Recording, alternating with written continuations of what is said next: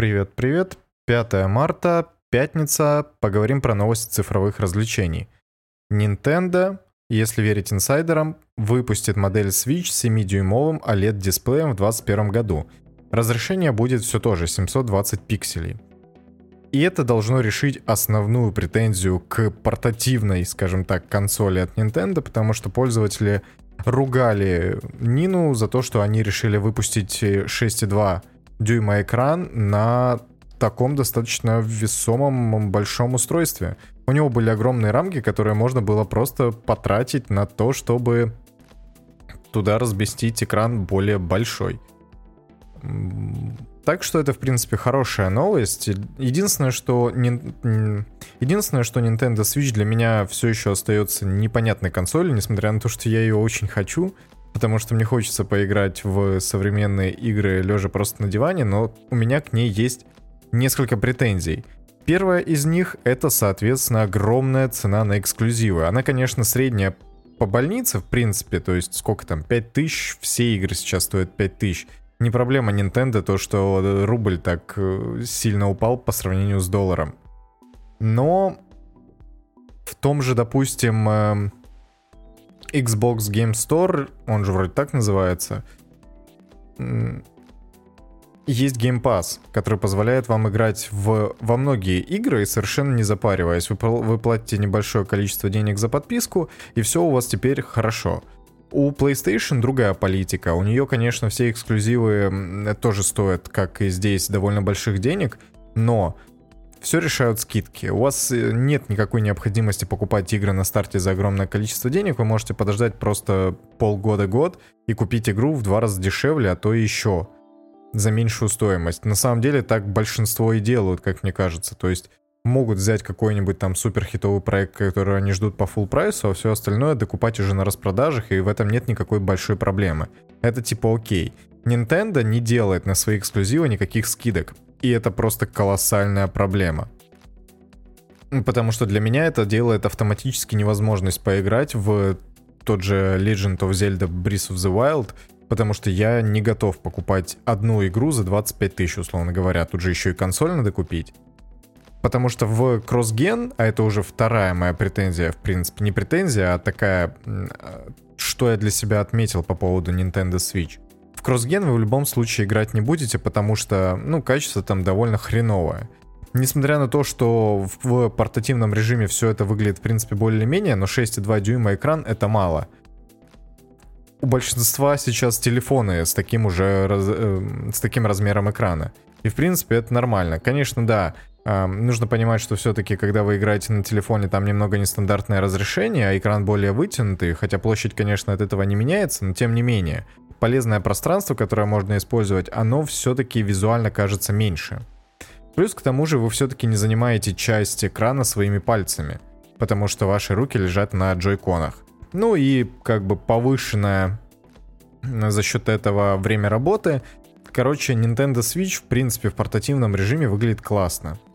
Э, то есть можно было бы купить Nintendo Lite. Но у, Nintendo Lite размер экрана еще меньше, это 5,5 дюймов.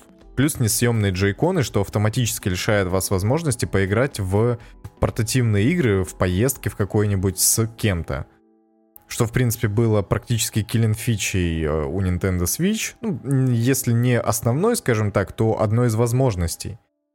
Поэтому какой у нее вообще есть вариант использования, я для себя так, если честно, и не определил. То есть, да, меня очень прельщает возможность играть в современные игры, лежа на диване или там по дороге куда-то, это очень круто, это очень классно.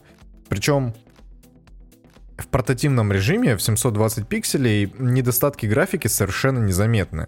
Ну, по крайней мере, как мне кажется, на первый взгляд. Тем более, это все еще полноценный гейминг, это достаточно удобный форм-фактор, короче, все должно быть здорово. Вот. Но Switch Lite, у нее слишком маленький экран. И, и консоль себя позиционирует все-таки как достаточно семейная развлекательная станция. То есть я хочу иметь возможность с друзьями ее подключить к телеку и побахать в какие-нибудь там Mario Kart ы и прочее, прочее. Поэтому либо Nintendo Switch стоит все еще слишком дорого, хотя 16 тысяч это недорого, come on. именно light-версия полноценная стоит где-то 22, наверное, в бандле с чем-то. Вот.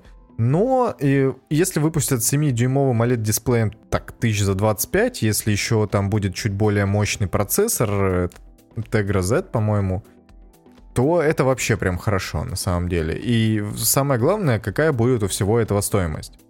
Поэтому я, конечно, в принципе, Nintendo Switch жду именно про-версию, скажем так, а все ведет к тому, что это и будет про-версия.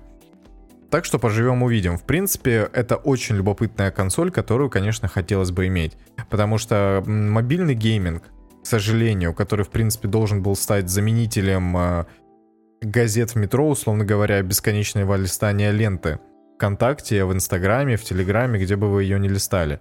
Но, к сожалению, если это не порты с каких-то других платформ, у вас совершенно нет возможности поиграть в какие-то действительно классные игры. Например, на том же айфоне, ну, с этим чуть получше, но это все еще, как правило, в 95% случаях неинтересные дрочильни типа 3 в ряд или какие-то мультиплеерные игры, в которые лично у меня нет никакого интереса играть. Была надежда на Apple Arcade, но там, короче, тоже все сложно. То есть, видимо, Apple хотели, хотели ввалить в это побольше бабла, э, чтобы разработчики делали для них э, какие-то эксклюзивные игры. Но пока что, ну, игр, которые там интересные, из, наверное, уже более 100, ну, наверное, не больше 10. То есть я понимаю концепцию, что ты подписался, поиграл во все, что тебе интересно, отписался и ждешь, пока выйдет что-то новое. Но вот Apple Arcade это пока что, да, вот, поэтому Switch, в принципе, отлично занимает э, эту нишу, что, в принципе, и показывают продажи. Например, за 2020 год у консолей было продано больше, полтора миллиона, это, если быть точным, в Великобритании только, чем в совокупности м- Xbox One и PlayStation 5. Xbox э, SX, я имею в виду, конечно принципе, это можно обосновать тем, что это просто был колоссальный дефицит э, тех консолей, но не нужно забывать, что все же спрос на Switch очень большой. Когда она только вышла, за первые два года она продалась больше, чем любая из консолей на старте. PlayStation 4 или Xbox One. Она продалась совокупным тиражом больше чем э, одна из, э, чем любая из этих консолей за те же два года со старта. Вот так, наверное, будет правильно сказать. Поэтому Nintendo Switch это огромный прорыв, в принципе, для всей Nintendo, особенно после того, что Wii U вообще не, оправд... не оправдала никаких надежд. Это был какой-то странный Франкенштейн. Это было полу-Switch, полу-Wii зачем там был тот контроллер непонятный, который в итоге выглядит так, как сейчас выглядит Nintendo Switch. Ну, короче, вот такая преемственность, это очень любопытная деталь. И тогда, на самом деле, большие проблемы были у Nintendo, что все-таки не оправдала надежд Wii U, особенно коммерческих надежд, скажем так. Но все-таки нужно учитывать, что у Nintendo огромное количество фанатов, их действительно очень много, даже если не у нас, то в Америке, в Европе и особенно в Японии, там это самая популярная консоль. Людей, которые играют в Animal Crossing, это какое-то бесконечное количество. Ну и, конечно, мы, конечно, разумеется, мы можем воспринимать того же Марио игрой для детей, но прекрасно нужно понимать, что в нее играют половозрелые мужики, которым уже под 40 лет, которые просто в детстве играли на NES в того же Марио. И сейчас они скупают каждую из выходящих игр в этой серии и наслаждаются ей, блин, больше, чем Last of Us 2. Вот так вот. Поэтому Nintendo — это теневой лидер, который идет совершенно своей дорогой, и он даже не пытается навязать конкуренцию PlayStation и Xbox. Потому что у них совершенно другой подход к производству игр, к геймплею, к позиционированию, и это на самом деле гениально то, что они делают. Так что я им желаю вообще успехов коммерческих, потому что они действительно радуют неординарными проектами. Вот. Огромное количество времени я потратил на Nintendo, но Switch вообще того стоит, действительно. На Netflix вышел аниме-сериал «Тихоокеанский рубеж. Темная зона». И, конечно, по стоп-кадрам, которые тут к новости прикреплены, ну, я не уверен, кто его снимал, если честно, но у меня почему-то такое ощущение, что это делали не японцы. Потому что да, да, да, да. Грег Джонсон и Грег Кайл — это совершенно не японские имена, потому что, ну, никто не может рисовать аниме, кроме японцев. Надо это признать и смириться с этим. Даже Илья Кувшинов, Кронпринц, к творчеству которого я отношусь очень положительно, если вы его знаете, знаете лайкос, вам сразу же автоматически это не похоже на аниме, потому что он, если вы помните, принимал участие в рисовке перезапуска Ghost in the Shell, и выглядело оно, ну, типа не по-японски, скажем так. Видно, что это все-таки другая школа, э, другой вообще менталитет, поэтому и рисовка воспринимается совершенно иначе. То, что вышло аниме по известной франшизе, это, в принципе, хорошо, потому что развитие франшиз, даже подобным образом, это очень круто. Аниме сейчас на каком-то очередном хайпе, оно как-то волнами-волнами развивается постоянно, но тем не менее сейчас, на мой взгляд, а благодаря молодым киберс... благодаря молодым киберспортсменам является на каком-то хайпе, потому что, ну, его любят. Киберспортсменов я упомянул потому, что они все-таки инфлюенсеры, именно молодые стримеры, а стримеры и киберспортсмены это зачастую одни и те же люди. И благодаря вот таким вот инфлюенсерам, которые смотрят аниме и постоянно его хайпят, это в принципе развивается среди молодой аудитории. Молодая аудитория, несмотря на то, что не особо платежеспособна, она может выкачать денег из родителей, поэтому делать аниме, в принципе, это коммерчески успешная штука. Но опять-таки, практически никто не делает в Японии аниме для не японцев на западный рынок. Никто вообще на этот счет не запаривается, поэтому то, что доходит до нас, сделано для европейского и американского зрителя, это уже такие поделки от э, любителей, скажем так. Не от настоящих профессионалов, даже если они нанимают какие-то японские студии рисовать, это все еще не то, потому что шоураннерами у них являются Грег Джонсон и Крейг Кайл. Come on, come on. Ну, сделали хорошо, это как аниме по Dota 2 которое скоро должно выйти, уже 26 марта. Я его посмотрю обязательно, но почему-то мне кажется, что это не очень хорошая идея. Но когда выйдет, тогда и обсудим на самом деле, потому что мне в этом плане есть много чего сказать. Так что все-таки ждем, ждем. Тихоокеанский рубеж, окей, это будет приквелом к фильмам. И хорошо, в принципе, история там классная, несмотря на то, что сами фильмы по себе, ну, такие. Кайдзю это, конечно, здорово, но все-таки никакого развития именно персонажного там не было, поэтому я довольно скептически отношусь к этому, но все-таки аниме это отличный способ для того, чтобы рассказать хорошую историю. Едем дальше. Новостей сегодня немного, поэтому я просто говорю много про каждую из них. Пускай. Samsung совместно с MasterCard работает над кредитной картой со сканером отпечатка пальцев. И это очень круто, это очень здорово. Сделано это для того, чтобы вы имели возможность не прикасаться к терминалу, чтобы ввести свой пин-код. И это очень здорово. На самом деле, прям, прям потрясающе. Я на секунду задумался, а как э, вообще будет вся эта история питаться, но потом понял, что это же все протокол NFC, а по NFC можно передавать э, маленькое количество электроэнергии, скажем так. Так что карточка будет просто питаться от терминала, позволяя вам э, авторизировать покупку, и все. Это просто потрясающе на самом деле. Вот за такими мелочами действительно будущее, и это качественно улучшит наш пользовательский опыт, как вообще людей, которые пользуются гаджетами.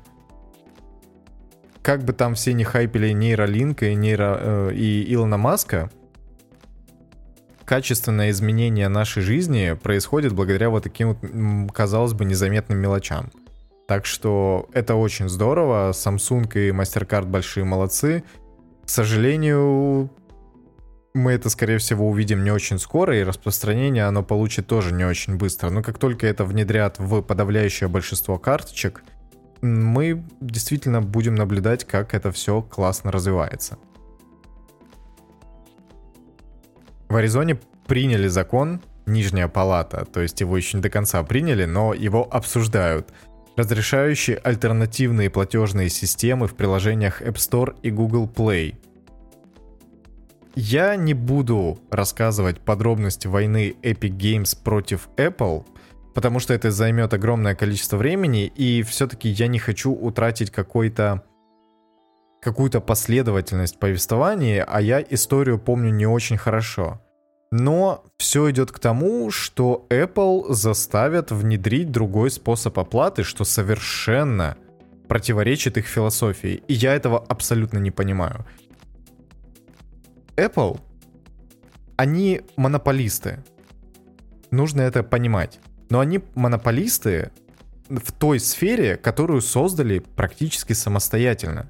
Вы не будете приходить домой в гости к своему другу и наводить там свои порядки, расставлять ему тарелки как хочется и готовить э, из его продуктов, потому что это его, блин, дом.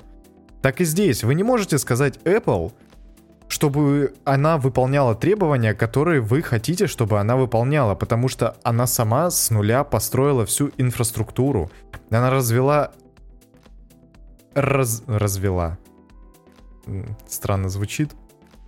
Она построила целую экосистему для того, чтобы вы и я могли пользоваться ее продуктами качественно, удобно, быстро. И я понимаю, что можно сказать, что они сделали такую монополию, но они ее вручную создали. Если вас это не устраивает, вы можете пользоваться любым смартфоном на андроиде, и не будет совершенно никаких проблем. Но нет, почему-то все покупают Apple. А все покупают Apple, потому что это безопасность. А безопасность можно обеспечить только имея заапрувленные приложения в заапрувленном магазине App Store. И производя оплаты через встроенный, опять-таки, проверенный, защищенный банковский сервис. Если запретить Apple монополизировать всю эту историю, мы получим просто еще один Android, который никому, по большому счету, особо и не нужен. Потому что никто из разработчиков не э, делает упор в первую очередь на Android-устройство. Никому это не нужно. Взять тот же Clubhouse. Он вышел в первую очередь на iPhone просто потому, что это проще, быстрее и удобнее. Зачем вставлять палки в колеса людям, которые действительно хотят улучшить качество нашей жизни? Да, они при этом наживаются на своих пользователях. Да, это противоречит какому-то монопольному закону, но я все еще не вижу в этом никакой проблемы, потому что они все это построили своими руками. И резонно, конечно, всегда можно заявить, что в какой-то момент мегакорпорации, они становятся намного больше, чем любой из ее, скажем так, э, руководителей, и поэтому это такое уже национальное общественное достояние. И то, что каждый из нас, по большому счету, посредством правительства государств, могут принимать решения о том, как развивать все эти мегакорпорации, потому что они уже намного больше, э, они слишком большие для того, чтобы самостоятельно принимать решения о собственном будущем. Есть такая точка зрения, и я, в принципе, с ней согласен, потому что отчасти. Потому что все-таки эти мегакорпорации во главу угла ставят заработок на наши с вами, скажем так, денежки. Но тем не менее, нужно искать какой-то компромисс, а не вынуждать Apple делать то, что вам хочется, потому что это так не работает. Какой у этого может быть итог, я, если честно, не совсем понимаю. Что будет дальше, я тоже не понимаю. Я всячески на стороне Apple, несмотря на то, что монополии — это зло, и разнообразие вынуждает...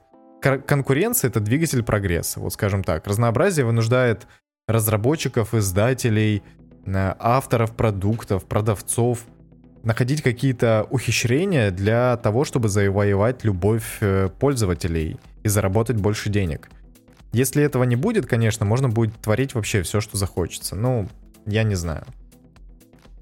Короче, удачи Apple, удачи Epic Games, удачи антимонопольному союзу. В общем, поглядим за тем, как это все будет развиваться, но пока что для нас в этом преимуществ нет никаких. Когда борются два... Когда, когда, борются, когда борются волк со львом, обычному человеку тут, в принципе, делать нечего. Поэтому мы в любом случае останемся в накладе. Как бы Epic Games не э, тешили свое самолюбие и не замыливали нам глаза тем, что они делают это все ради пользователей, потому что Apple типа обнаглела. Мы прекрасно понимаем, что они просто хотят более, больший кусок пирога. И они все еще продолжают терять в месяц по 70 миллионов долларов, по-моему, из-за того, что Fortnite нет на Apple устройствах. Чего они пытаются добиться, не война ли это с ветряными мельницами. Я, кстати, цифру назвал приблизительную. Мне кажется, что она была того порядка, что они теряют, типа, почти сотку миллионов э, в месяц из-за отсутствия Fortnite в App Store. Но я за эти цифры не ручаю, скажем так. Это так, из головы, условно говоря. Поэтому чем закончится, мы в любом случае останемся в накладе. Потому что ничто не помешает Apple повысить, э, скажем так, цены на свои устройства с учетом э, того, что они теряют определенный процент с этого всего. Ну, вы, короче, понимаете, как это может быть, и то, что мы в любом случае будем испытывать некоторые проблемы из-за этого, для меня это, например, абсолютно очевидно. В общем, Тут еще новости про 3080 Ti, но обсуждать их что-то вообще не хочется, потому что там ничего нового не говорят. Так что на этом буду заканчивать. До завтра. Точнее, в субботу, наверное, подкаст не выйдет. Услышимся уже в понедельник, скорее всего. Хотя, если будет что-то прям супер любопытное, то, конечно, будет какой-нибудь экстренный выпуск. Но на этом все. Пока-пока.